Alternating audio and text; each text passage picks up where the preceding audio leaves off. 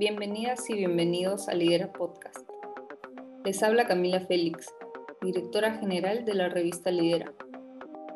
En este episodio trataré un breve análisis de la economía peruana durante los primeros seis meses del 2022 y sobre la proyección que se tiene para el segundo semestre del año.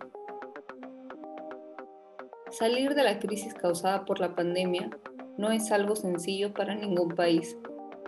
Sin embargo, las economías globales, incluyendo la peruana, están resurgiendo y retomando el ritmo que mostraban hasta antes de la emergencia sanitaria.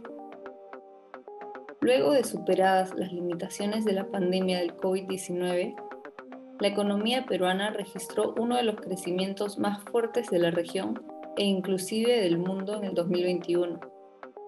Este año, afrontando una coyuntura mundial adversa, la producción nacional sigue demostrando resiliencia y fortaleza.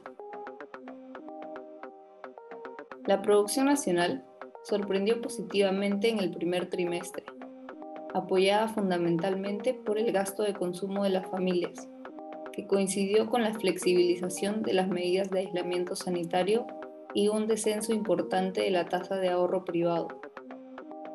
A inicios de año, entre enero y marzo, el crecimiento económico fue de 3.8%, ante explosiones en el consumo privado y las exportaciones. Pero habría comenzado a desacelerarse en el segundo trimestre del año, en mayo, la producción nacional se incrementó en 2.28% como resultado de la evolución positiva de la mayoría de los sectores económicos, con excepción de los sectores pesquero, minero y financiero. Posteriormente, la economía del país se habría desacelerado en 2.3% a consecuencia de los conflictos reportados en torno a la minería, que generaron paralizaciones en las minas Las Bambas y Coajones, siendo la principal razón de los bloqueos y consecuentes paralizaciones de las operaciones mineras las protestas de comunidades cercanas al corredor minero. El mes de mayo significó un mes sombrío para la minería peruana. Según un reporte del Ministerio de Energía y Minas, la producción de cobre, principal producto de exportación del Perú, cayó 11% interanual y su precio ha caído alrededor de 25% en lo que va del año. La fuerte corrección a la baja se explica por las perspectivas de menor demanda por este metal. Meses atrás, en marzo, se reportaba que la producción del metal rojo habría alcanzado las 172.334 toneladas métricas finas, que significa un 13.5% menor a lo registrado en enero de este año. La escasez de fertilizantes y su alza de precios ha ocasionado también un aumento de los precios de los alimentos. Por otro lado, los mayores precios de los productos agrícolas se han trasladado a otros productos alimenticios derivados del sector pecuario.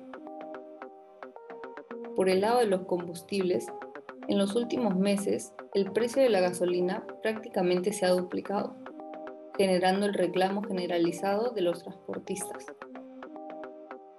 Ante el incremento de precios de alimentos y gasolina, el gobierno optó por la salida de las exoneraciones tributarias, el impuesto general a las ventas, a los alimentos básicos de la canasta y el impuesto selectivo al consumo al diésel y a las gasolinas de 84 y 90 octanos. Ambas medidas fueron un fracaso debido a que los precios de esos productos continuaron subiendo o se redujeron en porcentajes tan ínfimos que no justificaban la exoneración tributaria. Ante ello, el Ministerio de Economía y Finanzas tuvo que dar marcha atrás y dejar sin efecto estas normas. Otros factores que influyen a nivel local es la casi nula inversión en futuros proyectos, lo cual es crítico para la minería, y las huelgas de transportistas, las cuales habrían impactado en los sectores manufacturero y de servicios. El crecimiento económico del Perú se ha visto desacelerado por la coyuntura internacional y nacional. En el mes de junio, el presidente del Banco Central de Reserva, Julio Velarde, redujo la proyección de crecimiento económico del país. Ahora, el Banco de Crédito del Perú estimó que para el segundo semestre del 2022 la economía crecerá apenas 1.6%. Además, entre los meses de julio y septiembre, se espera que el avance del PBI peruano sea menor que en los trimestres anteriores. La economía peruana tendrá un crecimiento de solo 1.5% durante este tercer trimestre del año. El mes pasado, Velarde habría señalado que la proyección de crecimiento económico se había reducido por la actividad productiva, la cual cayó de 3.4 a 3.1% para el cierre de 2022. Así, durante su presentación del reporte de inflación, explicó que los conflictos mineros en el sur del país, que produjeron la paralización de las minas Cuajone y Las Bombas, tenían gran influencia en la economía. Por otro lado, se estimó que para este nuevo semestre del año, los temas que tendrán más influencia en el PBI serán la inflación, el aumento de tasas por parte del Banco Central de Reserva y la Reserva Federal, las negativas sobre la actividad económica a nivel mundial, especialmente sobre los socios comerciales del Perú como Estados Unidos y China, y que se vaya diluyendo el rebote de la generación del empleo formal en lo que va del año. Las proyecciones de inversión privada no son nada alentadoras. Muestra de ello es que en junio pasado, el Banco Central de Reserva del Perú ajustó la proyección de inversión privada para 2022 de 2.5 a 0%.